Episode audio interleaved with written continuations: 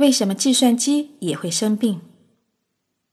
计算机病毒和生物病毒不一样，它实际上是某些懂计算机知识但缺乏职业道德的人编制的能破坏计算机工作的程序。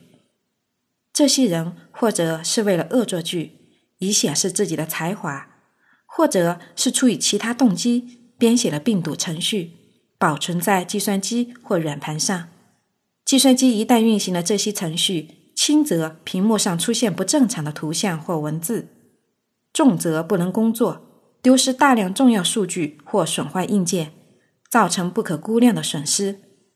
至今已发现了计算机病毒不少于几千种，我国也有很多，而且传播速度非常快。只有开发研究防病毒软件，才能有效保护电脑程序。本集已结束，如果你喜欢，欢迎订阅。